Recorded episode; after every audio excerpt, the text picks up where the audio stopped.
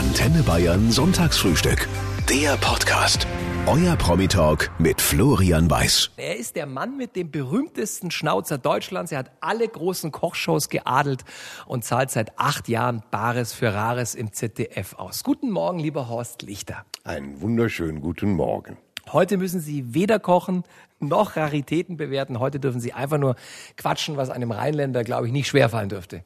Äh, nein, mir wird ja nachgesagt, dass ich es ausgesprochen gerne tue und da tue ich auch.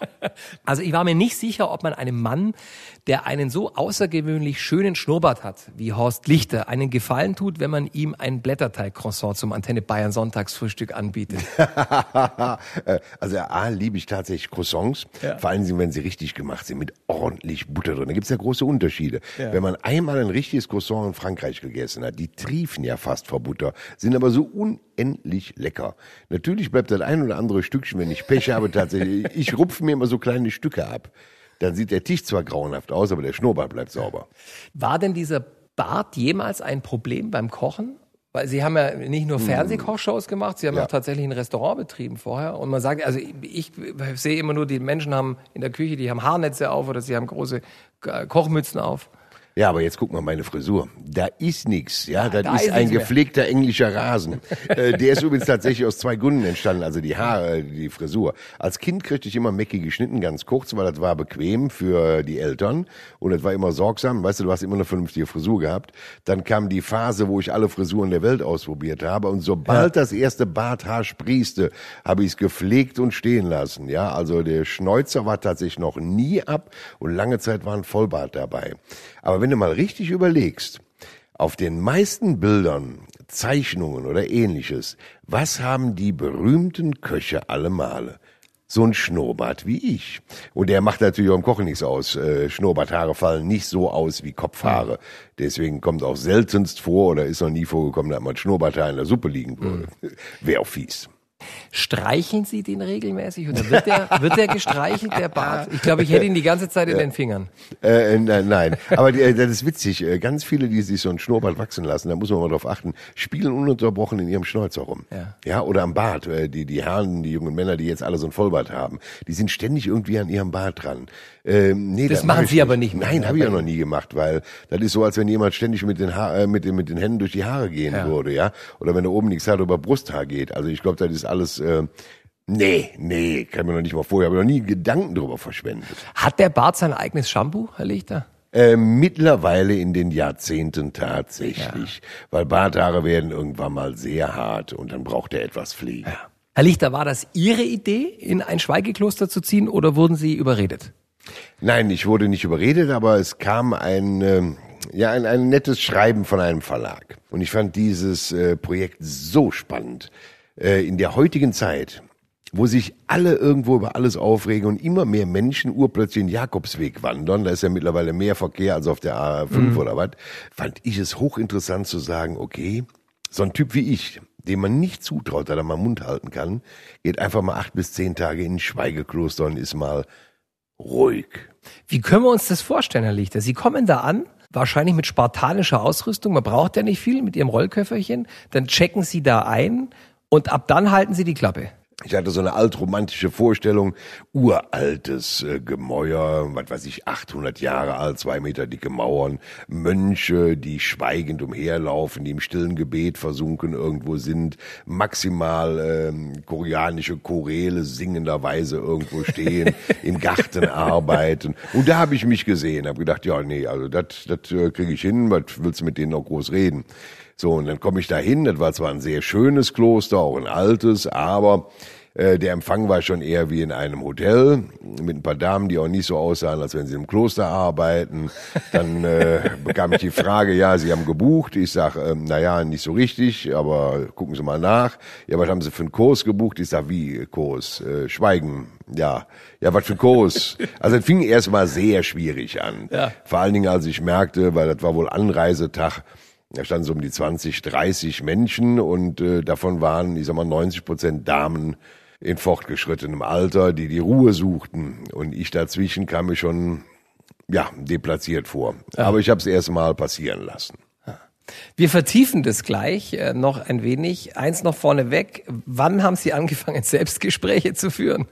Ich habe tatsächlich nie mit mir gesprochen, außer im Kopf. Mhm. Das ist das Spannende. Ich habe nie angefangen, auch im Zimmer nicht, dass ich sage, Mensch, Horst, jetzt muss du mal aufstehen oder so. Mhm. Ich habe tatsächlich den Mund gehalten. Wie laut, Herr Lichter, wird's denn im Kopf, wenn man ganz alleine ist äh, und, und um einen rum permanent still? Äh, erschreckend laut, das kann man ganz schwer erklären. Die ersten drei Tage hatte ich ausreichend Beschäftigung in meinem Kopf um meiner Verwunderung und die Toleranz zu suchen, die anderen Menschen da zu verstehen, zu tolerieren und zu akzeptieren. Weil alles, was die gemacht haben, war so weit weg von meiner normalen Welt. Also ich käme nie auf den Gedanken, beim Spazierengehen mich kopfüber in den nassen Rasen fallen zu lassen, alle Viere von mir zu strecken und einen Freund drum zu bitten, mit einer Klangschale um mich rumzuhüpfen. Äh, das würde ich nicht machen. Das ist äh, da passiert. So was passiert da, ja. ja. Also da passieren die dollsten Sachen. Ähm, nach den drei Tagen, als ich wirklich so weit war, dass ich gesagt habe, äh, Horst, jetzt sei mal nicht so komisch. Wenn das für die toll ist und gut, dann ist das für die toll und gut. Dann bin ich hier falsch und nicht die sind falsch. Das ist der Unterschied. Da fängt Toleranz an. Mhm. Dann kam wirklich dieser Lärm im Kopf weil ich hatte jetzt kein Thema mehr, mit dem ich mich beschäftigt habe, sondern musste mich mit mir beschäftigen. Und da ist hochinteressant, was einem urplötzlich alles durch den Kopf geht. Äh, das war sehr laut und vor allen Dingen unkoordiniert. Mhm. Das war so, als wenn äh, ganz viele Straßen aufeinandertreffen, ohne dass du eine vernünftige Ampel hast oder einen Kreisverkehr. Und man muss sich irgendwie einigen, da durchzukommen. So mhm. waren die Gedanken. Das hat auch wiederum zwei, drei Tage gedauert. Und ab da war das Kloster für mich auch nicht mehr existent, was man aber im Buch merkt. Ich rede nur von den ersten Tagen im Kloster und dann ist das Kloster auf einmal im Buch auch verschwunden. Warum? Weil da war ich bei mir. Mhm. Da fing es an, dass man wirklich sich mit sich selber, mit seinem Leben, mit allem drum und dran beschäftigt und auf was für kuriose Gedanken man kommt und interessante, wo ich mich ernsthaft beschäftigt habe, äh, was ist in unserer heutigen Gesellschaft Neid, hm. Missgunst, Gier. Was passiert alles so? Diese Gedanken kamen von alleine. Das ja. ist nichts, was sie sich vorgenommen haben, Nein. sondern das prasselt dann quasi auf einen ein, wenn man mal wirklich Zeit hat und keine Ablenkung. Ja. Braucht unser Kopf diese Art von Urlaub, den Sie da gemacht haben im Schweigekloster? Also ist es für jeden von uns gut? Äh, ich glaube, bei manch einem Menschen könnte es sogar dazu führen, was nicht gut wäre, dass er von seiner richtigen Bahn abkommt, mhm. weil er zu viel hinterfragen würde. Das ist wie ähm, ein, ein Psychologe kann nicht nur helfen. Mhm. Ein Psychologe ist in der Lage, auch einen gesunden Menschen, finde ich, zu zerstören. Mhm. Ihn in gedanklichen Wege zu leiten, dass er alles hinterfragt und irgendwann nicht mehr weiß, was ist richtig für ihn. Deswegen glaube ich, ist das schon eher gefährlich. Was gut tun würde für jeden, ist wirklich mal dieses Anhalten. Ich, ich vergleiche das immer in Bildern. Ich höre unglaublich gerne Musik. Ich habe immer, wenn ich im Auto bin, äh, Radio an. Wenn ich nach Hause komme, wenn ich morgens aufstehe, das erste, was ich mache, ist Fernseher anmachen. Äh, ich habe immer irgendwo Unterhaltung. Ich habe immer irgendwo irgendwas, was auf mich. Das ist schon eine Normalität. Für uns alle schon, übrigens. Ja. Und durch Smartphones ist es noch viel extremer ja. geworden. So, aber mal all das zu kappen und zu sagen, so, nimm dir mal Zeit, dich mit dir selber zu beschäftigen. Und da kam ja auch eine für mich der wichtigsten Fragen überhaupt äh, irgendwann auf. Mag ich mich? Es ist eine ganz schwierige Frage. Damit meine ich jetzt nicht, ja, also ich würde schon gerne 20 Kilo weniger haben, Waschbrettbauch am besten aussehen wie George Clooney und die Kohle haben von Steve Jobs. Da meine ich damit nicht. Ehrlich, ganz ehrlich, wenn ich mich kennenlernen würde, würde ich mit mir eine Freundschaft mhm. anfangen. Mhm. Könnte ich der beste Freund von mir werden? Da muss man sich mal in Ruhe beantworten. Und zu welcher Antwort sind Sie gekommen? Äh, die erzähle ich in wenigen Augenblicken, ja. weil ich habe danach etwas anderes noch gehabt, bevor ich auf den Entschluss kam, ob ich mich mag oder nicht. Weil wer würde nicht ab einem gewissen Alter gerne noch mal in der Zeit zurückreisen, sein 16-jähriges Ich treffen, um ihm Tipps zu geben? Aha. Ist auch eine ganz spannende Frage. Was würdest du deinem 16-Jährigen sagen, weil du, du weißt ja, was passiert. Du weißt, wo alles hingeht. Würdest du ihm Tipps geben? Mach das auf keinen Fall. Geh da nicht hin. Bleib an dem Tag zu Hause. Bitte verlieb dich nicht in sie. Das ist nicht gut. Äh, pass auf dich auf. So, und bei mir war es tatsächlich so, und das fand ich hochspannend, da ich mich heute mag, würde ich meinem 16-jährigen Horst sagen, obwohl ich weiß, was für eine Scheiße passiert, obwohl ich weiß, was der für Fehler macht. Es wird hart, aber alles gut. Er kann hervorragend kochen, er hat ein Gespür für Antiquitäten und er macht Männer-Yoga. Horst Lichter im Antenne Bayern Sonntagsfrühstück. Das mit dem Männer-Yoga müssen Sie mir erklären, Herr Lichter. Sehr gerne. Also, ähm, einmal, ähm, wir waren in Urlaub, mein Schatz und ich, und da gab es eine große Yoga-Gruppe. Mhm. Und äh, natürlich das ist leider so, 98 Prozent Frauen und meine meinte unbedingt, ich müsse mal mitkommen, weil das wäre so gut für den Körper. ich habe mich dann, dann mit meinem Jogginganzug dazugesellt und man hat mich weggeschickt, ich glaube nach na, keine fünf Minuten, weil meine Frau sind Tränen ausgebrochen vor Lachen, weil jegliche Übungen sahen bei mir wohl so witzig aus, dass alle glaubten, ich würde mich darüber lustig machen. Aber Sie haben sich eigentlich Mühe gegeben. Ich habe mir Mühe gegeben, ich habe es ernst gemeint.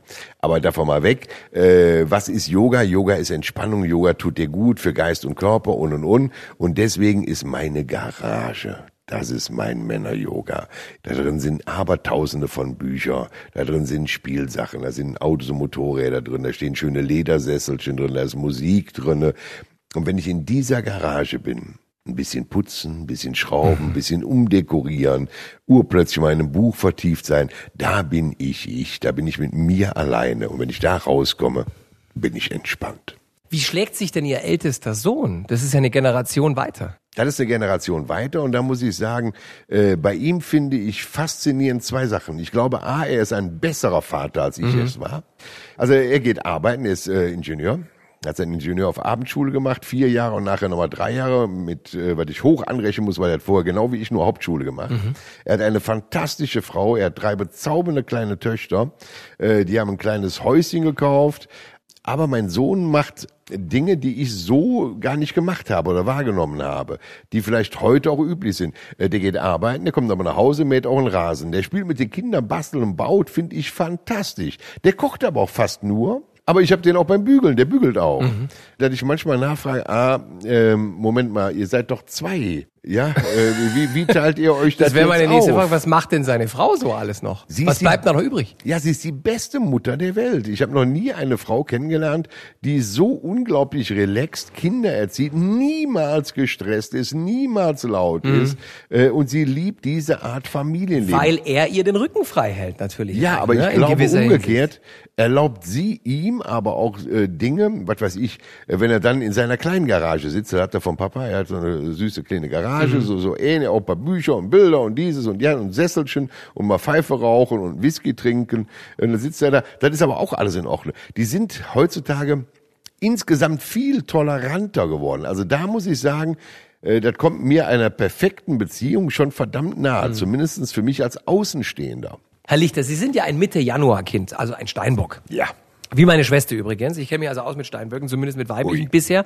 Der typische Steinbock steht in ihrem Horoskop, ist ordentlich, traditionsbewusst und vorsichtig, aber er ist auch engstirnig, pessimistisch und unnahbar. Erkennen Sie sich da in irgendwas wieder? Äh, meine Frau ist übrigens auch Steinbock, 5. Januar. äh, und das ist gar nicht mal so einfach, weil wenn zwei Steinböcke zusammen sind, da knallt auch schon mal das Geweih. Aber die bleiben in der Herde und das ist auch schon mal gut und wichtig. Also traditionsbewusst, ja, ohne altmodisch zu sein. Ich mag alte Werte, mag aber nicht, wie dieses Wort alt bewertet wird. Mhm. Nicht alles Neue ist gleich gut, nicht jedes Alte ist gleich schlecht und verstaubt. Ähm, zielbewusst, ja, wenn ich was möchte, tue ich's. Aber ich überdenke mir vorher immer die Konsequenzen und bin, wenn ich's tue, bereit, sie zu tragen, egal in welcher Konsequenz. Was waren nochmal die ganzen negativen Sachen? ah, ja. Unnahbar, pessimistisch und engstirnig. Also unnahbar ist, glaube ich, schwierig bei mir. Nee, ich das bin, kann nicht sein. nee, nee, nee, ich bin zu empathisch. Also ich habe immer das Gefühl, ich müsste jeden Menschen dieser Welt auf den Arm nehmen, in den Arm nehmen mhm. und beschützen. Äh, das nicht. Pessimistisch, äh, nein, ich bin zu optimistisch. Ich habe auch am Anfang dieser ähm, Pandemie gesagt, wo alle dann auch Freunde gesagt haben, mein Gott, jetzt, ja, das ist der Weltuntergang und dies, dies und das. Ich habe immer gesagt, Leute, alles wird gut, mhm. nur ganz anders. Als Partner steht hier außerdem noch, ist der Steinbock eifersüchtig und manchmal etwas schwierig, weil er nicht viel über das spricht, was ihn stört. Stimmt 100 pro. Schade. Hätte ich gerne anders gesagt. Große Gefühlsduseleien sind nichts für den Steinbock. Er zeigt seine Freundschaft lieber dadurch, dass er beim Umzug hilft, mal als Babysitter einspringt oder indem er praktische Geschenke macht. Äh, das eine mache ich sowohl als aber auch das andere. Also das ist bei mir ganz schlimm. Äh, vielleicht liegt es aber auch am Alter. Ja, also ich äh, muss überlegen, ob ich in jungen Jahren genauso war. In jungen Jahren habe ich wahrscheinlich auch eher mehr geholfen, über alles wegzutrösten. Aber heute ist so, dass ich auch mit jemand stundenlang weinen kann. Mhm. Aber ich helfe ihm auch wieder aus diesem Tal der Tränen raus. Ich werde irgendwann anfangen, Blödsinn zu machen und sagen, jetzt machen wir Also sowohl als auch. Spontane Unternehmungen sind nichts für ihn. Er weiß am liebsten schon morgens beim Aufstehen, wie sein Tag gestaltet sein wird. Ja. Das da kenne ich auch meine ja, Schwester wieder, die Steinbock-Frau. Ja, Horst ja, Lichtemann, ja. war ein Sonntagsfrühstück. Ob er sieben Leben hat, das wollen weder er noch wir rausfinden, aber drei hat er ganz bestimmt. Horst Lichter, der heute euer und mein Gast im Antenne Bayern Sonntagsfrühstück ist, hatte schon recht jung zwei Schlaganfälle und einen Herzinfarkt. Sie waren erst 26 damals beim ja. ersten Schlaganfall. Wie kam es denn dazu? gibt medizinische Befunde, die genau sagen, was da wie passiert ist. Die können ich gar nicht wiederholen. Ich bin kein Mediziner. Mhm. Äh, ich für mich habe eine einfache Erklärung gefunden. Ich habe ein falsches Leben gelebt mit rund um die Uhr Arbeit, mit vielen Sorgen, die ich alle verdrängt habe. Und dadurch explodierte irgendwann mal was in mir, wurde der Kopf, der Geist, der Körper die Notbremse zog und sagt so Ende aus Feierabend. Sie sind der erste Mensch, dem ich persönlich gegenüber sitze, der sowas wie eine Nahtoderfahrung hatte. Können Sie sich noch daran erinnern? Ja, ich habe mich lange Zeit als Betrüger gefühlt darüber. Ich lag im Bett und meine Hausärztin hat mich ja gerettet, wie ich im Nachhinein erst erfahren habe durch diese äh, Adrenalinspritze ins Herz rein. Ich weiß dass da stand meine Frau, die Kinder, ein Freund, Nachbarn. Äh, ich hörte den Krankenwagen kommen und hat wahnsinnige Schmerzen. Und dann waren die weg. Sie waren wirklich weg. Ich habe aber alles gesehen und gehört. Ich habe meine Frau weinen gehört. Ich habe ich hab alle mitbekommen. Die Ärztin, wie sie sagt, äh, kannst du sprechen? Wie heißt du? Sag deinen Namen. Was haben wir für einen Und ich habe da gelegen und habe gedacht, nein, ich antworte einfach nicht, weil ich hatte keine Schmerzen mehr. Das hat man mir im Nachhinein alles erzählt, was da passiert ist, dass ich in dem Moment halt keinen Herzschlag mehr hatte, dass ich halt, wie man so sagt, tot wäre, äh, dass man durch die Adrenalinspritze das Herz wieder dazu gebracht hat, wieder zu schlagen, äh, dass ich da wach geworden bin. Aber es war für mich wirklich. Eigentlich war es eine Erlösung. Ja, ist ganz schwierig zu erklären, weil auf der einen Seite fühlst du dich, also jetzt im Nachgang, äh, eher wie ein Betrüger oder äh, böse, weil da stehen Menschen, die weinen, die, die schreien, die wollen sich bei. Und, und du bist so egoistisch, dass du sagst, jetzt sind die Schmerzen weg, lass mich. Mhm. Das äh, beschäftigt einen sehr lange oder hört auch nie auf, einen zu beschäftigen. Als ich zurück war, waren die Schmerzen halt viel, viel schlimmer als vorher. Dann ging es halt rasend schnell, Krankenwagen, Uniklinik und so weiter und so fort. Das haben Sie dann äh, alles mitbekommen? Ja. Also ich hatte immer das Gefühl, ich kriege alles mit, nur mit dem Unterschied, in dem Moment war halt alles schmerzfrei mhm. und gut. Wie haben Sie danach die Kurve gekriegt? Weil Sie mussten Ihr Leben ja grundlegend ändern? Äh, ja, ich kam dann natürlich erstmal also, äh, lange in der Uniklinik, dann irgendwann ein Reha-Zentrum und allem drum und dran. Aber in dem Reha-Zentrum haben mir ernsthaft alte Menschen geholfen, meinen Weg zu finden. Mhm. Ich habe immer schon von Kindheit an alte Menschen zu Freund gehabt, weil ich immer nur denen geglaubt habe und gerne zugehört haben, die etwas gelebt, erlebt, überlebt haben. Weißt du, ich kann immer noch nicht heute einem jungen Manager mit äh, 28 Jahren ernsthaft glauben, der zwar in der Theorie vielleicht alles mit äh, 0,7 oder 1 in der Uni geschafft hat und schon Professor Doktor ist, aber der hat ja nie etwas praktisch erlebt. Er weiß nur theoretisch, wie es geht. Aber alte Menschen, die haben es gemacht, mhm. die haben es getan, die haben es erlebt, die haben gelitten. Und die haben mir von ihrem Leben erzählt. Darüber wurde mir bewusst, was ich eigentlich möchte.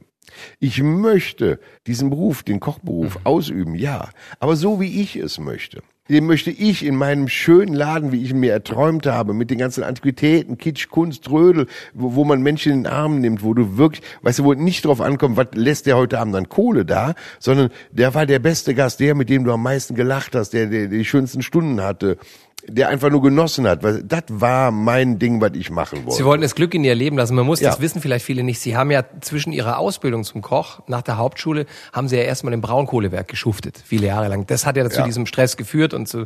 Und dann haben sie sich aber entschieden, ich mache jetzt mein eigenes Restaurant Mhm. auf und zwar so, wie ich es möchte. Äh, Ich glaube, das ist auch der Grund, warum heutzutage äh, Burnout eine Krankheit geworden ist, die es früher nicht gab. Weil Leute etwas tun, was sie hassen. Ja, nicht nur, weil, weil heute auch in dieser modernen Welt möchtest du ja ständig und überall alles geben, weil alles so öffentlich ist. Äh, die meisten hängen ja schon mit ihrem Smartphone morgens im Bett und sagen, hallo, ich bin gerade wach geworden, wie geht's euch denn? Auf Toilette, Mensch, hatte super Stuhlgang, jetzt fahr ich zur Arbeit. Die möchten ja ununterbrochen präsentieren und toll sein.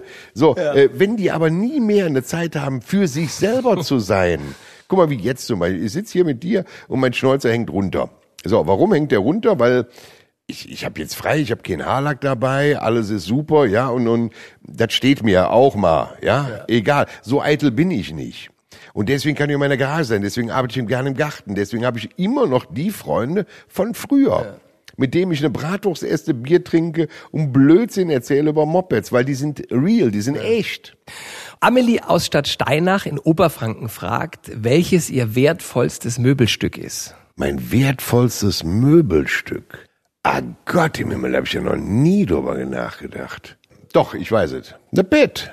Das Bett. Ja, weil da bin ich am meisten drin. Ja. Also von der Zeit her Ja, zu das Hause. stimmt. Ne? Und haben Aber Sie sich das was kosten lassen? Ja, ja. Äh, früher war das tatsächlich so, da hast du ein Bett gekauft, das hat ja keiner gesehen, da hast gesagt, komm, ist gut, als junger Mensch ist das doch egal. Ja. Mit fortschreitenden Jahren äh, legt man schon mal mehr Wert auf die Matratze, irgendwann aufs Gestell und irgendwann ist Matratze und Gestell so teuer, dass du denkst, ui, aber man schläft gut. Es gibt ja Menschen, die lassen ihren Pudel, wie er ist. Und es gibt die, die penibel darauf achten, dass die Pudelfrisur 1A sitzt. Wie es euer und mein Gast im Antenne Bayern Sonntagsfrühstück hält, das besprechen wir jetzt. Horst Lichter, bitteschön. Also unser Pudel, meine Stella, die sieht aus wie ein normaler Hund. Da sind alle Haare auf gleiche Länge geschert und die sieht zuckersüß aus. Außerdem ist sie schokoladenbraun. Man, sie sieht aus wie ein Nougat. Ähm, nein, die ist einfach nur richtig Hund. Die ist äh, zwar klar verhätschelt, ver- ver- weil sie unendlich geliebt wird, aber die geht jeden Tag mindestens zwölf Kilometer im Wald. Toben, jagen, machen, tun, in Schlamm, rein, raus. Klar geht die zu Hause unter die Dusche. Das mag sie nicht so gerne, aber ganz willig lässt sie sich wieder sauber machen. Das ist kein Pudel, der zum Friseur geht. Nein, äh, die wird geschoren. Das machen Sie Ähnlich selber. Schaf. Äh, Wir haben eine Dame, die macht das hervorragend oder wir machen es auch selber mit der Maschine. Das geht wunderbar. Ich habe Thema. immer, also ich habe auch einen Hund, einen Straßenköter aus Roders. Ich habe mich immer gefragt, ob, wenn man sieht wieder mehr Königspudel, ich habe mich immer gefragt, ob so ein Pudelhaarschnitt teurer ist als ein Herren- oder Damenhaarschnitt. Am Höchstwahrscheinlich. Wahrscheinlich, Höchstwahrscheinlich. ne, ja. also weil ein Pudel muss tatsächlich alle vier bis sechs Wochen zum Friseur normalerweise, Ja. weil die Haare relativ schnell wachsen. Äh, und unter uns beiden. Hättest du mich vor drei Jahren gefragt, was für ein Hund ich mir jemals hole, da wäre der Pudel wahrscheinlich gar nicht vorgekommen, weil ich früher immer gedacht habe, jetzt alle Vorurteile mal über Bord geworfen. Da habe ich gesagt, also wenn du als Mann mit einem Pudel durch die Gegend rennst, ja, rosa gefärbt, muss auch Handtasche tragen, das ist nicht mein Ding. Ich wollte dann immer eher so einen Hund haben, lieber dann so, so einen reinrassigen Bastard, einer, wo alles drin ist Ja. und Hauptsache der Hund ist glücklich und gesund. Ähm, dass es sie geworden ist, ist wirklich Zufall. Der Hund hat uns ausgesucht und ich muss sagen, ich finde sie in der Welt. Ähm, ist ein Mittelpudel übrigens, kein Königspudel. Aber die Königspudel sind natürlich auch der Hammer, wenn sie eine normale Frisur haben. Der Mensch verunstaltet ja erst die Viecher. Herr Lichter, geht das für Sie in Ordnung, wenn man die Beziehung zu Ihrer Frau Nada auch als Schicksalsgemeinschaft äh, bezeichnet? Zumindestens war sie es, ja. Ja. Ja, doch. Äh, weil Nada kam zu uns in den Betrieb. Da war ich ja noch verheiratet. Da konnte sie fast kein Deutsch, hat da gearbeitet. Ist eine Kroatin, muss man dazu sagen? Natürlich habe ich als junger Mann, genauso wie ich heute auch immer noch mal eine schöne Dame selbstverständlich auch sehe und auch bewundere, sonst wäre ich kein normaler Mann. Habe ich sie nie angesehen als Frau oder mal gedacht, so heimlich, Mensch, die hat aber ein hübsches Pfötchen. Das, äh, ganz ehrlich, nein. Dann hat sie sich ja verliebt bei mir im Laden in einen Stammgast und Freund und äh, da haben wir auch alles äh, für getan. Das war wirklich super und die beiden haben ja auch geheiratet, haben sich verliebt, alles war toll, äh, bis er dann wirklich ganz schlimmen Krebs bekam und sie ihn gepflegt hat zu Hause bis zum Tod. Er ist mit 36 oder 37 Jahren am Krebs gestorben. In der Zeit ist meine Ehefrau, hat sich umorientiert, hat sich einen etwas sorgenfreieren Herrn gesucht, äh, der finanziell auch besser dargestellt war und hat ein anderes Leben gefunden. Äh, und dann hat man einfach mehr auch erzählt, weil mir immer schon, auch heute, da kann man mal eine Umfrage machen bei meinen Mitarbeitern heute, wir haben fast 100 Mann im Team, mich interessiert immer nicht nur, wer leistet was, sondern wie geht's wem. Wenn ich dich frage, wie es dir geht, meine ich das ehrlich und will keine Floskel hören. Und so haben wir halt sehr eng zueinander gefunden, weil sie hatte einen schlimmen Schicksalsschlag. Bei mir waren viele Dinge vorher passiert. Außerdem war ich auch wieder alleine. Und dann ist es ernsthaft wie in diesem alten Song passiert. Tausendmal berührt, tausendmal ist nichts passiert. Man hat sich berührt und oh wei. Aber sie wollte ganz lange das weder wahrhaben noch zulassen. Bestimmt fast ein Jahr. Vielleicht auch wegen schlechten Gewissen, ne? So. Ja, es waren zwei Dinge. Punkt eins, sie ist A, sehr katholisch erzogen. Punkt zwei, niemals nicht mit dem Chef, unter gar keinen Umständen. Und dann natürlich auch ähm, zuzulassen, dass ein neues Glück, Lässt man sowas zu, ja oder nein? Mhm. Ist ja auch so eine schwierige Sache, ja. Das eigene Glück dann zuzulassen. Äh, es gibt Menschen, die sagen, ja, wie lange äh, ist denn die Zeit zwischen einem Unglück und einem neuen Glück? Ist das ein Jahr? Sind es fünf Jahre? Sind es 20 Jahre? Mhm. Ist ja ganz schwierig. Und da musste ich auch viel äh, Überzeugungsarbeit leisten, bis es dann soweit war, mhm. dass wir es zulassen konnten. Horst Lichter kann nicht nur hervorragend kochen. Unser Gast im Antenne Bayern Sonntagsfrühstück war vor einiger Zeit auch äh, ein Bierbrauer. Ich weiß gar nicht, ob Sie es heute noch sind. Das äh, Bier hieß Korschenbräuch, wenn ich es richtig ausspreche. Da kam es her. Ja. Der Name vom Bier war Lichterleckerbierchen. Ah, Lichterleckerbierchen. Würden Sie dieses Bier mal so beschreiben, dass selbst einem Bayer der aus dem Bierland schlechthin kommt, der Speichelfluss einsetzt. Ja, es hatte die nötige Spur an Herb. Es hatte die nötige Spur an Sprudel, dass mhm. du sagst, so prickelt auf der Zunge. Ja. Es hatte die Farbe, wie ein goldener Morgen sein muss. Es hatte oben den Schaum so, dass du sagst, das sind die Wölkchen, die den schönen Himmel noch schön machen. Und wenn du davon einen gut gekühlten Schluck trinkst, dann hat es auch ausreichend Stärke gehabt, um einen Bayern zu entlocken. Passt. Ich würde sofort bestellen. Uhrzeit hin oder her, jetzt haben wir es 20 vor 12. Ich würde sofort zuschlagen. Herr Lichter, wenn es Sie hierher verschlägt, äh, in den Freistaat Bayern, was trinken Sie denn dann? Äh, ich bin, äh, wie immer ehrlich, die meiste Zeit trinke ich tatsächlich Wasser. Mhm. Aber ein leckeres Bier, weißt du, so mit richtig, es ist so gut. Bloß, es ist halt auch tatsächlich stark. Als Rheinländer bin ich ganz ehrlich, eine Maß und dann ist für mich der Abend aber auch so was von gelaufen. Dann erzähle ich echt Geschichten zwischen den Geschichten. Lassen Sie uns dieses Frühstück mit einem wunderbaren Zitat von Ihnen abschließen. Sie haben mal gesagt, arm ist nicht der, dessen Träume nicht in Erfüllung gehen, sondern der, der nicht träumt. Ja. Wie viel träumen Sie denn noch? Also ich, ich träume nach wie vor, aber es gibt äh, Träume, sind nicht gleich Wünsche. Einzige Wunsch, den ich hätte, ist, dass ich noch äh, relativ lange da sein darf bei guter Gesundheit, um die Dinge zu machen, die ich so gerne tue. Das wird mir reichen. Es gibt ernsthaft kein großes Ziel auf dieser Erde, wo ich noch unbedingt hin möchte. Das heißt nicht, dass ich die Welt gesehen habe. Aber da war auch die Neugier nie groß genug. Ich war jetzt keiner von denen, der sagt, du, ich muss mal zu Fuß durch Thailand laufen, weil das so toll ist. Ich war auch nie jemand, der gesagt hat, ich muss unbedingt jetzt mal die neueste Madenvariante probieren, weil das essen jetzt alle. Äh, das, das war ich nicht. Ich habe immer relativ schnell in meinem Umfeld, vielleicht ist auch der Steinbock, die Dinge gefunden, die ich ausgesprochen gerne mag, wo ich mich gerne aufhalte, die mich glücklich machen mein größter Wunsch, mein größter Traum, wenn ich das mal so sagen darf, und das ist jetzt nicht wie bei einem Schönheitswettbewerb, bla bla, dass alle einfach so ein bisschen mehr von dem geben würden, was sie selber gerne hätten. Höflichkeit, Freundlichkeit, Respekt. Stell dir mal vor, wie schön das wäre. Wir gehen aus dem Hotel hier raus, aus dem Studio raus und du bist draußen und jeder, der dir entgegenkommt, nickt dir einfach nur nett zu. Einfach weil da jemand entgegenkommt. Ist es besser oder schlimmer geworden in der Corona-Pandemie? Also man hat sowohl als auch erlebt, ist mein mhm. Eindruck. Also ich glaube, wir legen zu viel Fokus auf die, die äh, negativ da sind. Weil, äh, guck mal, äh, ein schönes Beispiel. Ich stehe bei uns am Supermarkt und wir stehen draußen in der Schlange mit den Einkaufswagen. 80 Mann. Zwei zetern rum, machen Theater, schmeißen den Einkaufswagen um, wollen keine Maske tragen, pöbeln den Security-Mann an. Über wen reden wir? Über wir reden beiden. über die zwei. Wir reden aber nicht über 78, die höflich, freundlich, da gestanden mhm. haben und gewartet haben. Und vielleicht jemand Älteres vorgelassen haben, weil sie sagen, ah ja komm, ich glaube nicht, der kann nicht so lange stehen. Wir reden nur noch über diese Minderheiten, die laut, die böse, die Krakelen sind. Wir sind aber trotzdem 80 Millionen. Horst Lichter, das war ein äh, wunderbares Frühstück. Ich danke Ihnen von Herzen für Ihre Zeit. Sie haben ein neues Buch draußen, das heißt, ich bin dann mal still, meine Suche nach der Ruhe in mir, der Mann, und das ist für einen Rheinländer eine echte Herausforderung, war viele Tage in einem Schweigekloster und über seine Erfahrungen hat er ein wundervolles kleines Büchlein geschrieben, das ich euch wärmstens ans Herz lege. Bleiben Sie gesund, lieber Herr Lichter, und ich äh, freue mich, wenn wir uns mal wiedersehen. Ja, das wünsche ich auch allen. Dankeschön, das war wirklich sehr, sehr schön.